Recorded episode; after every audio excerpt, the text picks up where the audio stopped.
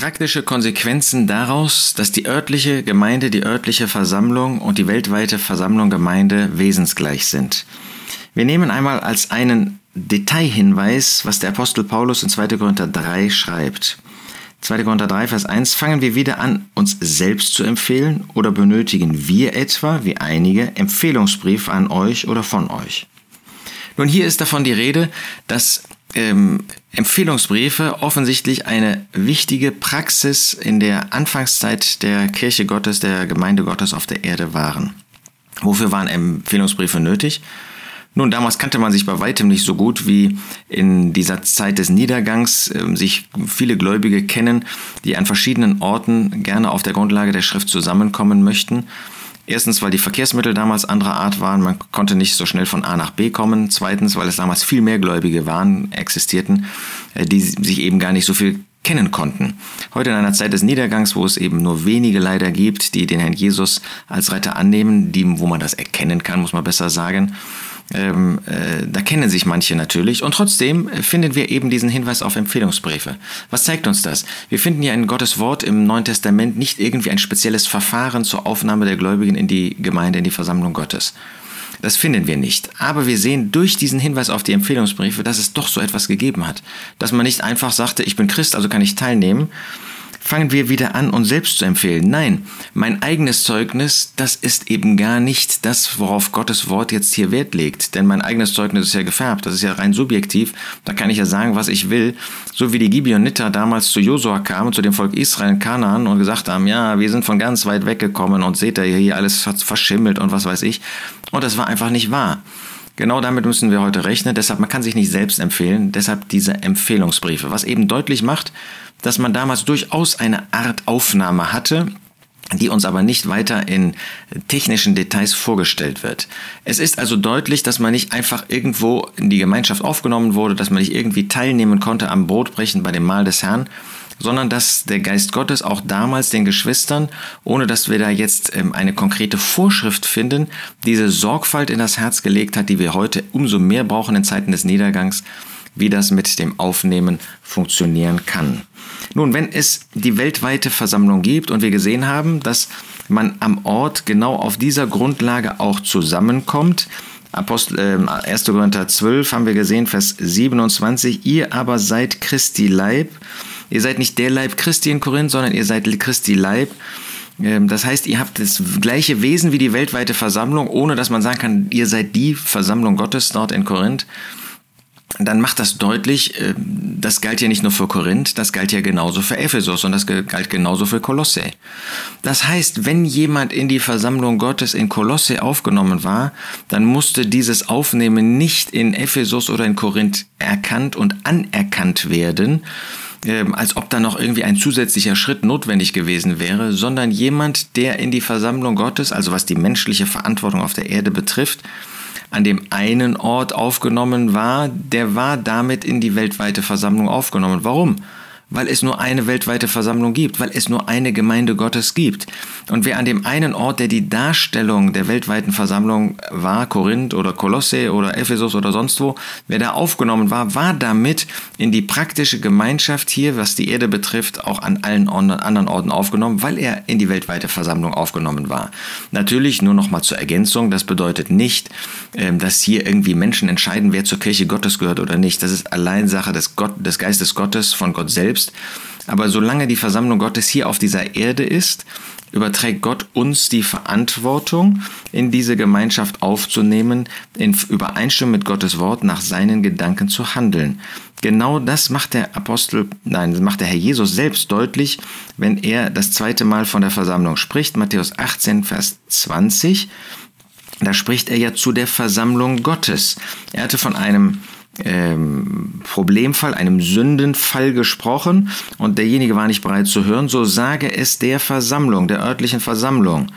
Und dann führt er fort, ich sage euch, ähm, was irgend ihr, ihr, die ihr diese Versammlung Gottes bildet, auf der Erde binden werdet, wird im Himmel gebunden sein. Und was ihr irgend auf der Erde lösen werdet, wird im Himmel gelöst sein. Also nicht irgendwie ein Bruder oder eine Brüderstunde oder Geistliche oder sonst was, sondern die örtliche Versammlung. Sie nimmt auf und sie muss notfalls auch ausschließen.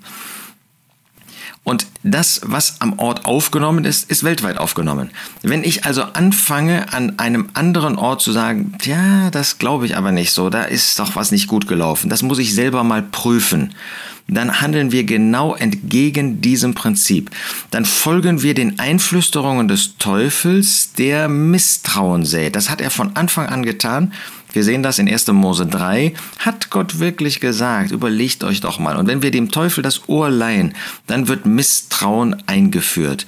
Nein, wir gehen grundsätzlich davon aus, so wie wir doch an dem Ort, wo wir selber sind, wenn wir nach der Schrift zusammenkommen wollen, dass wir im Namen des Herrn handeln. Das heißt, dass wir aufnehmen, wenn wir als Geschwister versammelt sind, um nach den biblischen Gedanken aufzunehmen oder notfalls auszuschließen, dann werden wir doch davon ausgehen, dass das an den Orten, die wir kennen, mit denen wir in praktischer Gemeinschaft genau das zu verwirklichen suchen, dass sie das in gleicher Weise tun. Wenn wir das nicht davon ausgehen würden, wenn wir dieses Vertrauen nicht hätten, dann könnten wir nicht miteinander das Brot brechen. Dann könnten wir nicht auf der gleichen Grundlage zusammenkommen, weil wir dann sagen, ihr tut das nicht, sondern ihr tut euren Eigenwillen. Und wenn das die Grundlage ist unseres Verständnisses von einem örtlichen Zusammenkommen, dann wäre das unmöglich auf der gleichen Basis, auf der gleichen Grundlage der Schrift. Wenn wir aber davon ausgehen, dann brauchen wir auch nichts zu prüfen, sondern was an dem einen Ort in Korinth aufgenommen worden ist, das ist damit in die weltweite Versammlung aufgenommen worden, denn davon ist ja Korinth nur eine örtliche Darstellung. Und dann ist das damit letztlich auch in der örtlichen Versammlung in Ephesus aufgenommen. Warum? Weil sie genauso die örtliche Darstellung von derselben Versammlung, von derselben Kirche Gottes ist, wie das in Korinth der Fall war.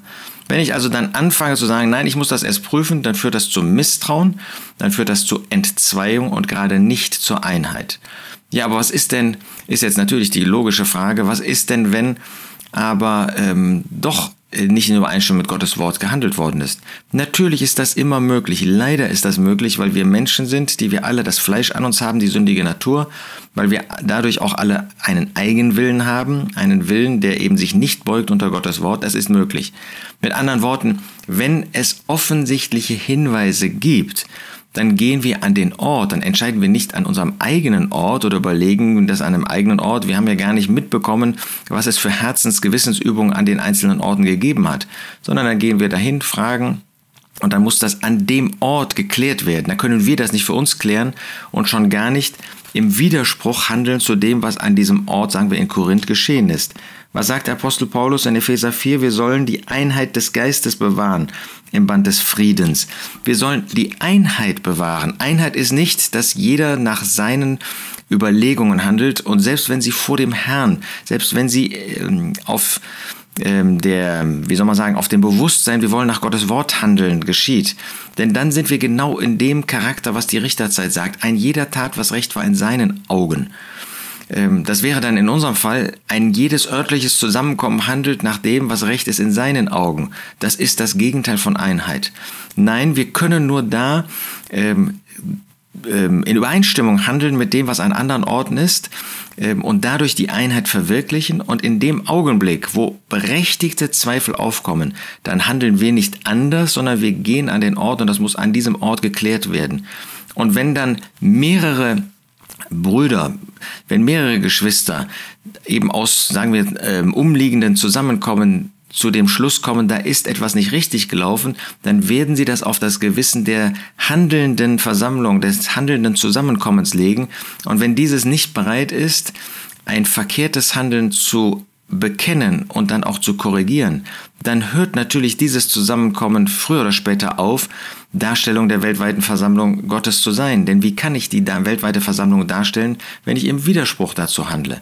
Nein, das muss an diesem Ort geklärt werden. Also die praktische Konsequenz der Wesensgleichheit der örtlichen Versammlung mit der weltweiten ist, dass nicht jedes örtliche Zusammenkommen für sich entscheiden kann, sondern äh, unabhängig von dem, was an anderen Orten geschieht, sondern dass Gott eine Einheit gegeben hat. Diese Einheit ist nie im Widerspruch zu seinem Wort, im Widerspruch zu seiner Heiligkeit und zu seiner Liebe. Aber sie ist eben auch nicht im Widerspruch zu dem Handeln an anderen Orten, sondern das muss an dem Ort dann geklärt werden und wenn es nicht geklärt werden will, dann müssen wir uns eben von einem solchen Zusammenkommen trennen, weil es niemals eine Darstellung der Versammlung Gottes sein kann an dem Ort A und B, wenn man im Widerspruch zueinander handelt. Das wäre nicht Einheit, das wäre Zweiheit, das wäre Zerstörung und das wäre im Widerspruch zu Gottes Wort. So einfach eigentlich ist das, aber so kompliziert machen wir uns das leider und handeln so oft leider im Widerspruch zu den Gedanken Gottes. Lasst uns wieder zurückkehren, auch da, back to the roots, nach Gottes Gedanken handeln, wie er das in seinem Wort niedergelegt hat, in Übereinstimmung mit seinen Gedanken.